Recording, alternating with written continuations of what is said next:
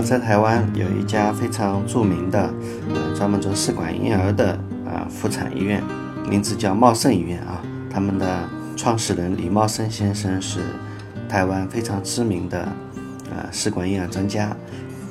那这次呢，我采访到的是李茂盛先生的公子，叫李俊义先生。现在李俊义先生呢，也已经接起了李茂盛先生的衣钵，成为茂盛医院现任的执行长。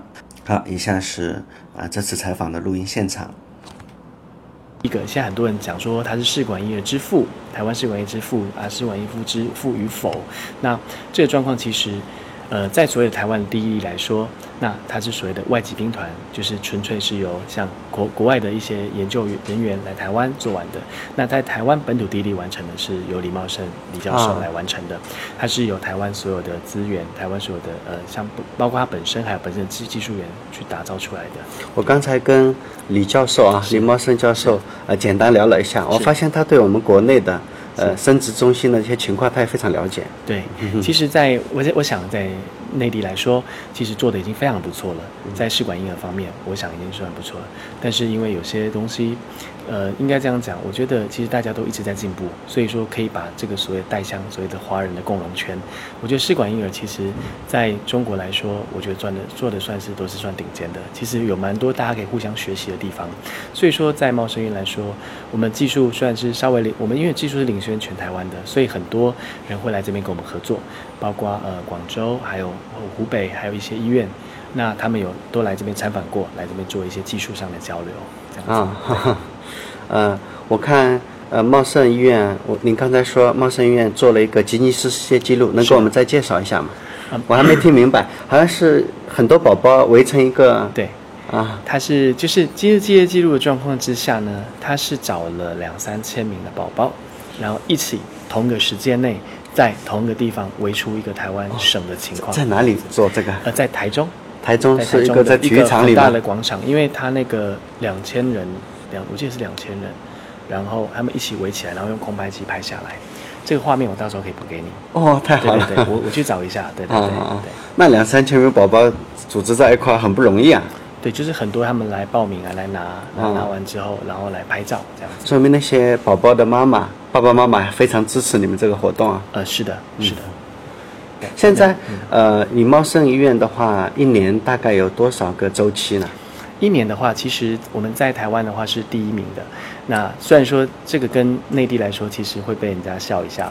内地来说，随便都是破两三万以上的。嗯。但我们这边全台湾，我们因为全台湾的话，总共周期数也才两万多。啊。两万出头，我们大概在三四千左右。在三四千。对。在前两年的一个，因为我们有一个叫国健署，他们会有一个所谓试管婴儿报告，大概会报告前两三年的状况。比如说今年会报告前两年。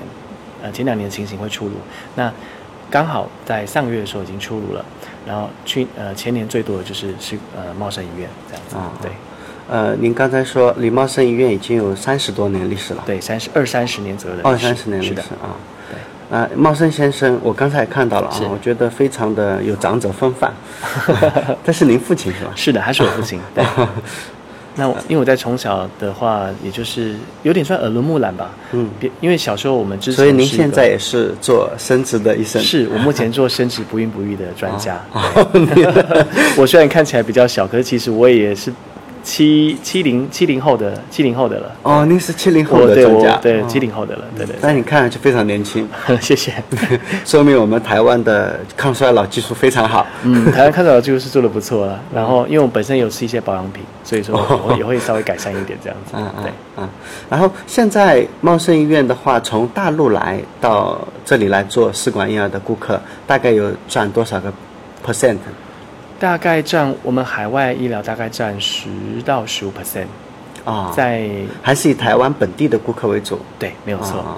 因为在之前的话，呃，在比如说像茂盛医院，我们其实并没有很强像在一些其他的一些医学中心，他们在海外去做所谓的行销，呃，因为本身来说，在茂盛医院的它的所谓的周期数已经达到一个高点了，嗯，那茂盛茂盛院长他有时候会吃不消。其实差不多就是已经固定的状况。嗯嗯。那因为现在有一些我们新学医师的加入，我们就不断的把这个技术带向国外去。包括内地的部分也是。那所以说，这状况之下，我们就算在没有很积极的所谓的我们做做行销或是做做传销的状况之下，我们还有大概十到二十 percent 的量。所以我觉得我们算是靠口碑，目前靠口碑在操作。那未来的话，当然会想要让。呃，内地更多人可以认识我们的这个技医疗技术的状况，这样。嗯，我大概一年前也是这个时候，我去了趟泰国的，呃，杰特林医院啊，B N H 医院，我发现那边人山人海，而且大部分的顾客都是国外的。然后，呃，据我所知，应该大陆去的泰国的那个顾客啊，应该是占了一半，啊，这个比例非常高。有。那现在好像，呃，国内的来台湾做试管的顾客也越来越多。是的，因为之前好像是一些法令的一些问题，所以说他们跑到泰国去了。我印象中还蛮多的。但是其实来说，在于我我至少我敢说一点，就是台湾的技术，呃，大概绝对是超越泰国的。我还可以说一句话，中国技术也是超越泰国的。所以这些可能都是法令的一些因素，所以我们才去泰国部分做，这点我敢这样讲。欧美技术假设是在所谓的巅峰值，因为他们都一直在不断的创新的状况。那我想我们在亚洲地区，中国跟台湾应该算是亚洲前面的，所以其实不用妄自菲薄，不一定要跑到泰国去。真的不行，在在台湾或在中国做，我觉得就已经很好了。嗯，因为在中国的话，我们大陆啊，特别是很多失独家庭啊。还有很多就是年龄比较大的，像不是二胎放开了嘛？是。他已经很多三十岁、四十岁的那些女性，但是如果需要自己的孩子的话，她可能卵卵子不行，这在国内可能要等到啊人家捐卵，这个能花很长的时间。是。是不是台湾这里做等待捐卵就相对比较容易啊？我们现在等待捐卵期。我们现在有在积极做这一块，所以说之前等待期从一年现在缩短到大概两三个月时间，因为我们在其实在台湾的话还有一些法令的限制，所以才会这么的久。但是重点是因为我们法令状况之下，我们规定还蛮多东西的，我们尽量让血型一样，让一些呃。像一些年龄或其他状况，我们会达到一个平衡的状况，所以说我们有时候会比较久一点点，但是相可能相对来说泰国来比较久一点，但是因为我们比较严格，所以我们筛选东西会比较多一些，这也是会让大家民众更为放心的地方。嗯，台湾是不是有他自己的一个亚洲人的呃卵子库是吗？我听说有这样一个。这样讲好了，因为台湾人的部分，我们捐卵的部分来说，我们至少是同种同源的，所以说我们从从从台湾人的地方来去做一些捐卵的一些情形。那如果说像国外的话，也许是华人，但是华人不见得是，可能已经是学员比较远一点了。啊，所以我觉得说，其实台湾来说，呃，以以中国这方面或内地要要来到台湾来做所谓的呃所谓捐卵，捐卵是非常合适的，在我来说是这样子，在我的看法。因为在国内等待捐卵，据我所知是一个非常漫长的过程。对，其实我他们都等不及了，因为其实在我觉得内内地来说，其实技术也是不错，但重点是因为内地的医疗资源跟医疗人口过于悬殊比例，变成说我们要看一个所谓的病会比较辛苦一点点。那所以这时候他们就可以呃寻求到台湾来做一些医疗的帮助，我想是适合的。但是我觉得在国内来说做的这真的算是不错了，国内的技术也很不错。对，是的。我跟呃武汉的同济医院呐、协和医院啊啊那些很多专家我也跟他们有沟通，是，呃他们认为他们的技术水准上跟台湾差别应该不会特别大。是的，但是因为我们顾客实在太多了，对我们的。治疗给顾客做治疗的方式啊，按我的说法就是流水线工业化的生产，然后顾客都是围着医生转。那我听说啊，像你们礼貌生医院是倒过来的，是我们的医生、医护人员一个团队在围着我们的一个顾客转。对，目前可以这样讲，因为来这边我们会给大家比较好的品质与服务，因为我相信从内地来的，我至少我想说他们都千辛万苦跑那么远了，所以说我会至少用。我的呃，我们团队当然是做的不错，我自己也会用比较依着人心的方式来对待他们，这样子。对，我有几个从内地来的病患，到现在还会跟我当朋友在联络，所以我觉得我跟他们维持关系算是还不错的。但我也尽量可以提供我们这边的技术服务内地的一些民众。内地的顾客到礼貌生医院来做试管的话，它一般呃是怎么样一个流程呢？流程来说，如果只是单纯的试管的话，大概是来两次。那如果是要做所谓的呃胚胎基因筛检的话，至少要三次，因为你要等待。那我们第一次来说，我都会建议，因为其实很多地方都会叫你来两次或一次就搞定，但是我会觉得说，你先来一趟，第一个，毕竟你先检查完，你才能知道你后续需要做什么。先过来做检查，对，第一个来做检查，然后顺便我们会帮你安排好所谓的签证，嗯，医疗签证。嗯对，第一次来大概可以短短的两三天左右，安排完你的健康检查之后，完了之后就是安排签证的部分。等到你第二次来的时候，我们就可以做治疗，做促排卵。对，促排，然后顺便植入，所以只要两次的时间。啊，促呃，那第二次的话，促排和植入大概需要多长时间？植入出牌的话，基本上是第呃八到十天左右，嗯，然后再加上我们植入大概二到三天左右，大概十五天两三个礼拜内两三个礼拜可以回家。对，呃，然后第三次是做第三次的话，如果说没有第三次如果说是我们我做另外一个是所谓的胚胎基因三节，也就是所谓第三点五代试管。啊，第三点五代试这个在我们大陆好像也是一个不太能够做的啊。哎，其实我我有就我所知道，在内内地的话，其实他们做技术也不错，只是因为人力没有到那么多，所以说必须它得限量、限制控管这个状况。那胚胎基因筛检来说，它对于所谓的试管婴儿知道的状况，嗯，它其实它比不会减少所谓的怀孕呃成功率，嗯，它不会增加所谓的成功率，只但是它会流减少流产怀孕率。为什么这样讲呢？因为它是把，比如说我们有十个苹果，我们可以把它筛选出来，有八个是坏的，两个是好的，那我们就可以提早把这两个好的植到你的体内去，这样你就不会一直反复的失落。其实我在看到很多的，就是这些做不孕症的女性方面，她们在所谓的流产的话，打击非常非常的大。是的他们，做完之后，他们觉得怎么会本来？认为成功了，是对，但是有呃三点五代试管的帮忙之后，基本上可以让怀孕率整个达到八九成以上。你说三点五三点五代试管，哦，试管我我我只知道三三代试管，三点五代是什么回事？我来解释一下。第一代试管，好、很简单，就是我们把精子跟卵子取出来，然后受精之后把它放到子宫里面去，这就是成功叫第一代试管。对，第二代试管来说，就是我们把精子跟卵子受合之后，我们做精虫显微注射，然后再把它放到母体里面去，这叫第二代试管。那第三代试管来说，就是所谓的我们把精卵结合之后，我们把这个胚胎拿去实验室做培养，培养出来的结果之后，我们去做基因定位、基因定序的方法，来知道胚胎染色体的情况。之后，我们再把比较好的胚胎植入到我们母体内，这叫第三第三代试管。那三点五代试管，它是院长他所创立出来的，因为我们加上一个叫胚胎缩时摄影系统，胚胚胎缩时摄影系统。哦，就是意思就是说，我们在选配的状况之下，我们可以选出更好的胚胎。简单来说好了，呃，不知道裴总应该有研究这个所谓的，像我们看那个日落，哦，嗯嗯然后瞬间往下，有没有？就是我们连续摄影的状况。嗯我们把胚胎也做这样的事情，啊让它来做连续性的变化。所以说，一般来说，传统这个是我们李茂盛医院独创的还是？呃不是，这只是欧美的技术，我们把它加进来里面而已，啊这不是独创的。那这个部分来说，我们就是把它分析完，比如说我们现在我们每天看所谓的看，比如说今天看第一天胚胎，第二天胚胎，第三天胚胎等等，到第五天胚胎。那现在状况，因为我们用机器来看，它也看第一天到第二天细微的变化，嗯第二天到第三天细微的变化。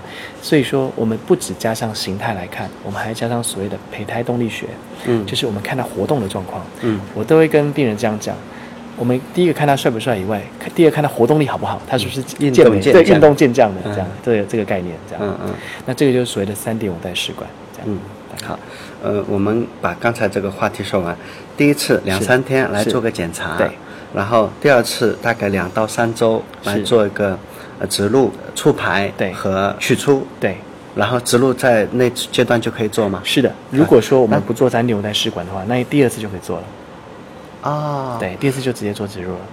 哦，明白了。植入我还听说，就是台湾医生特别在乎，就是不要在马上取出来马上做植入，要过一段时间让他的呃身体子宫做状况做得更好，是吗？其实我们是要看他当时身体的状况，这都要看当时情况来排定。嗯假设说你现在的身体的子宫比较不适合做植入的动作，我们就会把它全部冷冻起来，下个周期再植入。嗯，呃，像我本身我会看一些像雌激素的变化啊、子宫内膜的厚度啊等等之类的状况，我会用一些客观的条件来判断，而不是说一定要冷冻或是一定要植入这样子。就是看她这个妈妈的子宫。对，条件最好的时候再植入，而不是着急了先植入了再说。我的想法就是宝贝蛋呐，但是那是妈妈的宝贝蛋，对，可都花那么多钱出来对对对，当然我们要等到环境最适合的地方再把它放进去。我看我们啊，我去泰国的时候，反正他们就一次性的二三十天就把整个过程全部都做完，但是我觉得这肯定也会影响它的成功率。是的，嗯，因为成功率来说，也许它这个时候不适合植入，或是不适合，因为我觉得在我们看来大概有。三层到四层来说，本来该植入也是会停止啊，因为它内膜还有它的血液的浓度跑掉了，所以说可能就是必须要等下个月周期。因为其实月经周期来说啊，每个月月经周期就是我们荷尔蒙整个在 release 再一次，就从慢慢往上升到最底端，所以我们喜欢从零开始，这样会比较好一点点。那茂盛医院在呃试管婴儿的成功率这块大概能是什么样一个水平呢？嗯，如果说三十，我们要讲岁数了。要讲年龄，讲年龄，对年龄，三十五岁以下应该都有七八成以上的成功率哦，对，七八非常高，对。你说的这个成功率是指我们说的是妊妊娠，呃，如果说妊娠怀孕可能更高了。那活产率的话，应该说，嗯，大概也有到四五成以上，就四五成以上，这看年纪，而且。因为为什么我们不讲活产率？原因是因为说，活产率意思就是说，因为它的所牵涉因子太多了，所以我在想，在国内，在内地，内地也比较不会讲，对，不只讲怀孕率，不会讲说活产率的情形。我们叫报音率，报音率，OK，叫报音率。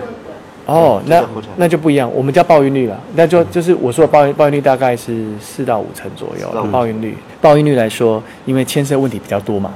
对，所以说当然是比较复杂，有很多嗯客观因素。对，那我觉得还是讲活产率。那活产率我们这边应该有到大概七八成以上如果这样讲，如果要讲活产率的话了，嗯，不讲抱怨率的话，嗯，对，嗯。第一个就是三点五代试管，是。啊，这个因为我呃不止一次听说啊，但是刚刚您做了一个很专业的解释，是，您把它叫做胚胎的动力学，对。啊，就是活力好不好？其实，在国内我们就叫它是几级胚胎。嗯，OK，啊，就一级胚胎、二级胚胎、三级胚胎。其实您说的，就是胚胎的级别。嗯，好，我回答吗？我们一般讲，你刚刚讲讲的那个所谓的胚胎级别来说，是所谓的形态。形态。比如说，我们这个其实叫做。Guardian System 它有分分呃，比如说这胚胎形态有分六 BB、五 BB、四 BB 等等，这个是所谓的胚胎的级别。那我讲的另外一个是胚胎动力学，应该说，你刚才讲的胚胎的级别来说，比较像是哦，这个人很帅，五分的帅；这个人四分的帅；这个人三分帅；这个两分，这一分有点丑。但是我讲的另外一个所谓的三点五代试管来说，讲那它也有分数的，它也它有分，第三天胚胎是一到五一到五分。第五天胚胎是分一到六分，那六分来说是说它是，比如说它是跑超快的，嗯，然后五分来说可能跑慢一点，嗯，三分来说它不但不动，二分来说就是一个分数，两个都是分数，但分数的比较东西不一样，一个是比较它的外观，一个比较它的动态，这样子，对，大概是这个意思。那刚刚还有提到说。怀孕率的部分来说，一般来讲，在台湾这边统计来说，大概是三十五岁以下。我们三十岁以下很少在做统计，因为其实怀孕率是高的，所以比较没有。我们一般都分三十五，然后三十五到三十八，然后三十八以上。三十五到三十八这部分就会比较大的 range 了。那有可能会活产率的部分可能会大概四五成，就不会到那么高了，四五成左右。那因为三十八三十八岁以上，那可能大概大概只有三四成左右。那报孕率可能就会更低了。呃，基本上在台湾的统计来说，如果说要成功的抱一个 baby 回去，我们的报孕率来说，四十岁以上至少要二十个卵子，这个是我可以提供的数据。对，这是全台湾的数据，我觉得可以提供给你，大概是这个情形。呃，第一个问题，我想了解就是咱们茂生医院开展 PGD、PGS、对 NGS，这个跟泰国来比的话。它的时间周期是怎么样的？就是比如说，咱们是什么时间段开展这个 NGS？这是什么？就是什么时间开始做？是不是？对对对。我们做的时间也蛮早的。其实这样讲好了，应该这样解释，呃，我们什么叫 PGD，什么叫 PGS？嗯，然后呃，PGS 和 PGD 有什么样系统在做这个事情？那目前来说，应该是有几个技术层面，一个叫 Array HCG。嗯，Array HCG 的话，这个技术呃是已经比较行之比较久的状况。为什么？我先提到三个技术，Array HCG，第二个是所谓的现在你们比较常听到的，就是哎 NGS，然后再是 QP 哎 QPCR。对。qPCR 是所谓的最短期来说，我们先我先跟你分类一下这两个部分。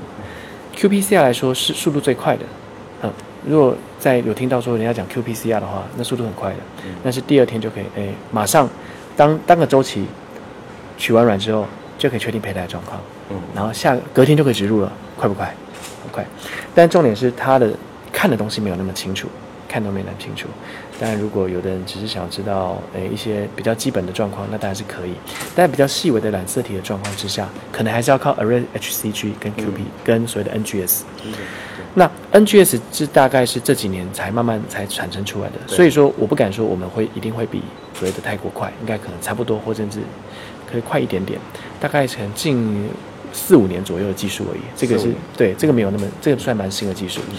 但是这就是所谓人家说，呃，所谓的他们是说什么最新一代的最新一代的 PGD 还是什么？之前是这样炒作的，但之前都是用 Array HCG。嗯，那 Array HCG 我们已经做大概十几年了，十几年了，对，十几年以上。所以我们 PGD、PGS 做蛮久了。我们很久的，我们开场很早了，因为而且我们呃，因为一般我我不敢内地有状况我不知道，但是在台湾来说很少，应该说应该说没可能很少，甚至没有。有实验室，就是 PGTP 区的实验室是跟生殖实验中心放在一起的。嗯，一般来讲都一般来说都是外送。嗯，比如说我今天做完之后，我切片外送。你们自己做吗？我们自己做。还有生殖？我们是，对，但我们是设另外一个单位啦，但是就在楼下一样的地方。哎，只是说我们这个胚胎从这边做完，然后转到隔壁去，就这样。是是，它还也叫李李茂盛是吗？不一样一样，就是我们自己的实验室。啊，只是那你们也是也接受别人的。我们没办法接受，因为我们量太大，吃不完。你们自己都做不完。我们做不完，因为我们量很多。啊。我们 PGPS 的量很高，所以说，那个里面实验室的人员呢，每天都在那边叫苦连天呐，是啊。一直做，所以我们光所谓的一一般像是，一般一般的小小的生，一般的一般的应该说医学中，不要说医学中心，一般的做试管的来说，只要两个技术人，三个技术人就可以搞定了。嗯。我们这边大概有二三十个技术员，嗯，对，大概别人的十倍的量以上。但内地我我可能不知道，也许更多也不一定。对，但是我们这边的所有的技术人员，然后我们都有要求至少要博士以上。我们有几个博士在领军，而且我们一直在不断的在发新的技术出去。因为院长的宗旨是说，如果你不继续往前进，你就会被别人超越。所以我们就只能不断的往前进。我当初也是不是很很爱念书的小孩，想说念完医生呢就不用再念书了。没想到现在每天还要念书，因为我们必须要看新的 paper，继续去捋 new 那个状况。有些新东西出来，我们要去知道这样子。对，大概是这样。OK，谢谢。我还有一个关于医疗上的问题，是那个李院长，呃，我想了解一下，咱们茂盛医院在促排阶段，一般中国内地是在月经周期的第二天，对，来做激素流向，对，看完数值以后来进行促排。对，那我想了解，在茂盛医院一般的促排方案是有哪些？那么内地它可能叫长方案、短方案，现在讲究微刺激。对，啊，那我不知道咱们这边主要的，呃，时间周期是多长？三十五岁以下的，啊，他 AMH 达到三点五级以上的，一般的咱们是用什么方案？用些什么药品？好的，那我跟跟跟大家分享一下，在茂盛医院这边来说。院长之前他都是用长疗程居多，所谓的我们用硫普林，就是一些 G N H agonist 去刺激所谓的促排方案，这是所谓的所谓的我们一般所知道长疗程，或是所谓的短疗程，或者所谓的超长疗程，这些都是用 G N H agonist 这个药物去做刺激。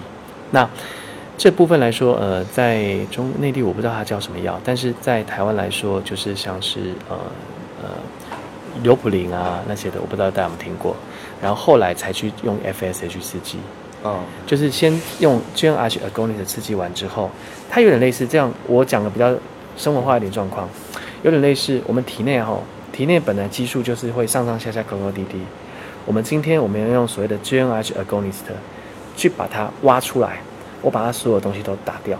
就是我把所有的剩下的，比如说有点类似所谓的我们长疗，不管长疗程或短疗程，或是所谓的超长疗程，这些都是把里面的东西，比如说里面有些小碎片，我们把它全部赶出去，赶完出去之后，我们再给它一些东西，让它慢慢建构，有点类似。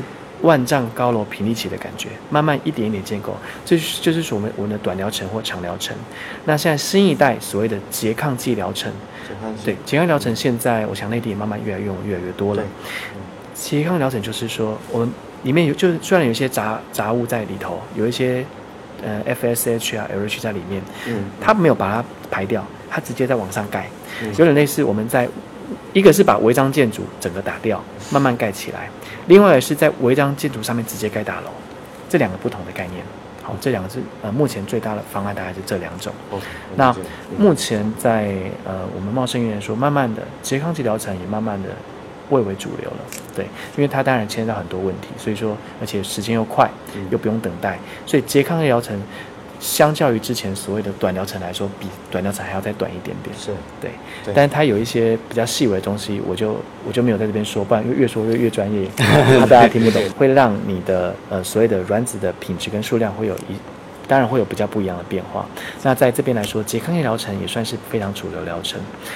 再来，我比较知道的是，呃，像我们 FSH 针剂的选择，就是我们的出牌。